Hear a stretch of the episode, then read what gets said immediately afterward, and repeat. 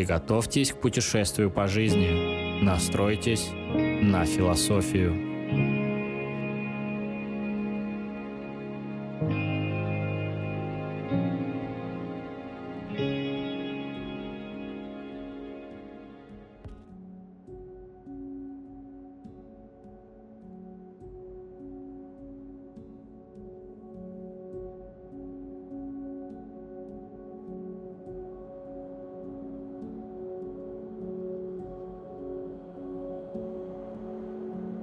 Перед тем, как начать, я хочу, чтобы вы представили, что стоите на вершине горы, устремив взор на бесконечное море и заходящее солнце, где ветер обдувает ваше лицо, и вы ощущаете приятное чувство свободы. Сопротивляться моменту наслаждения вы не в силах, и вам хочется раствориться во времени. Всем привет! Меня зовут Артем Голбородько, и это «Моя философия». Сегодня я решил затронуть тему свободы. Она мне близка как никогда. Давным-давно мне пришло в голову сделать себе татуировку на руке, и теперь у меня красуется надпись на испанском «Una libera», что значит «свободный человек». Тогда я еще не понимал полного смысла значения этого слова и как сильно оно повлияет на мою жизнь. В своем подкасте я хочу поговорить о том, что такое свобода и как с ней жить. Устраивайтесь поудобнее, настраивайтесь на философию.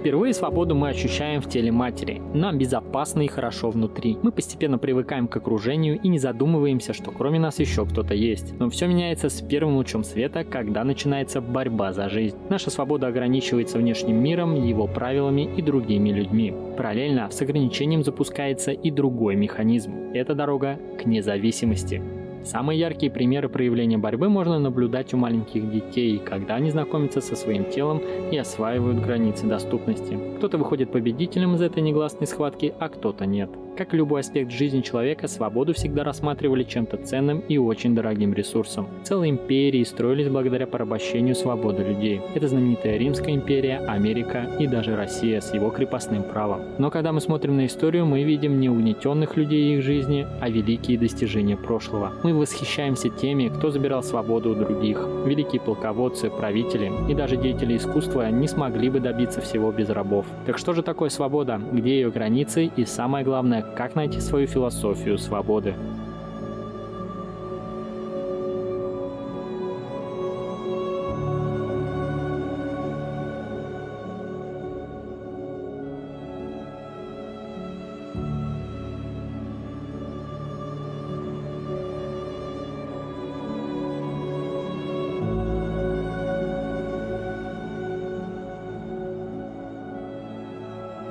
Возвращаясь к своей татуировке, могу сказать, что делал ее как напоминание не зависеть от чужого мнения и иметь свою точку зрения. Уже тогда, в молодом возрасте, я понимал, что если не найти своего мнения, то его быстро тебе навяжут. Просто высказываться для многих недостаточно, и они выбирают насильственные методы навязывания своих идей и философии. Жить по сценарию, где общество создает тебя, а тебе лишь надо под него подстроиться, угнетает. Ты чувствуешь, как теряешь связь с собой и просто растворяешься в пространстве. Тебе одиноко и гнусно от самого себя. Любой может подойти и поработить тебя, подчинив своей воле. Даже в современном мире никто не защищен от рабства. Думаю, вы и не слышали о некоммерческой волонтерской организации «Альтернатива», занимающейся борьбой с торговлей людьми и освобождением людей из неволи. Почитав истории людей, живущих в наше время в одной с нами стране, становится не по себе. Не видя всей картины, мы выглядим глупцами и невеждами. Наши проблемы повседневной жизни становятся смешными. Но все относительно благодаря Эйнштейну. Поэтому ставить крест на себе из-за проблемы общества не стоит. Мы живем здесь и сейчас, и наши мысли важны для Вселенной как кислород для всего живого.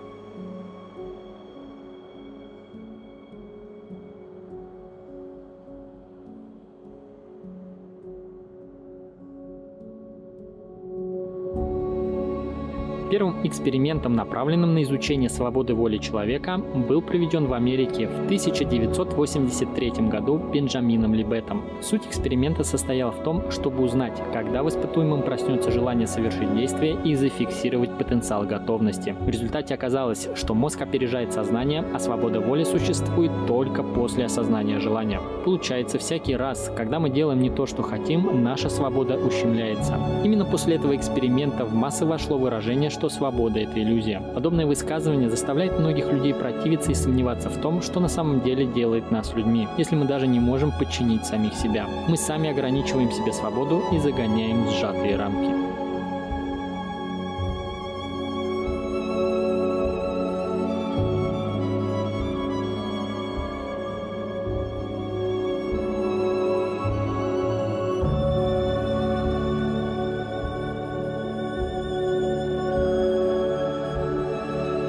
Чем больше я размышлял над темой свободы, тем точнее формулировал у себя ее понимание. Почитав немало трудов по психологии личности, поведению человека, истории нашего вида и многое другое, хочу провести аналогию.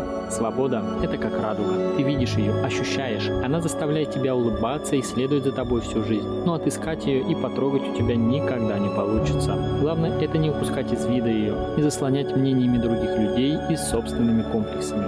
Думаю, моя аналогия пришлась вам по вкусу, и вы поняли, что я хотел этим сказать. Но это еще не все. Есть и другое понимание свободы, как нечто философское и божественное. Каждое действие, как и выбор, уже предопределен высшими силами. Мы не можем влиять на судьбу и получаем только то, что нам предначертано. Поэтому наше существование на Земле сводится не к тому, что мы делаем, а к мыслям и духовности. Тело держит в рабстве душу, которая стремится вырваться и попасть в вечный мир любви. Даже осознав тонкости и подводные камни в понимании свободы, все сводится к одному – это выбор выбор. Именно свобода выбора не головой, а чувствами и эмоциями и есть, на мой взгляд, истина. Когда ты поступаешь и говоришь не потому, что так надо, а потому, что тебе так хочется. Простой пример. Когда ребенка заставляют сказать спасибо или пожалуйста в момент стеснения или неприятной ему ситуации. Малыш знает, что надо говорить и как себя вести, и по своим причинам не хочет этого делать. Но уже в тот момент его свобода ущемляется и формирует в голове неправильные связи поведения.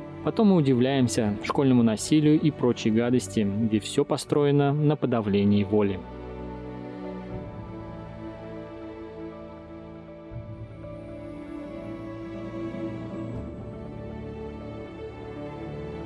Моя татуировка «Маяк», напоминающий мне о том, что я не должен забывать. Это относится не только к внутреннему миру, но и к окружающим меня людям. Нельзя чувствовать себя полноценно и счастливо, если ты ущемляешь другого человека и ставишь себя выше других. Слишком много в истории покалеченных судеб из-за подавления свободы. Мы же рождаемся нагишом и умираем в земле, а в промежутке доказываем Вселенной, что наше существование на земле имеет смысл. Напоследок хочу рассказать одну притчу.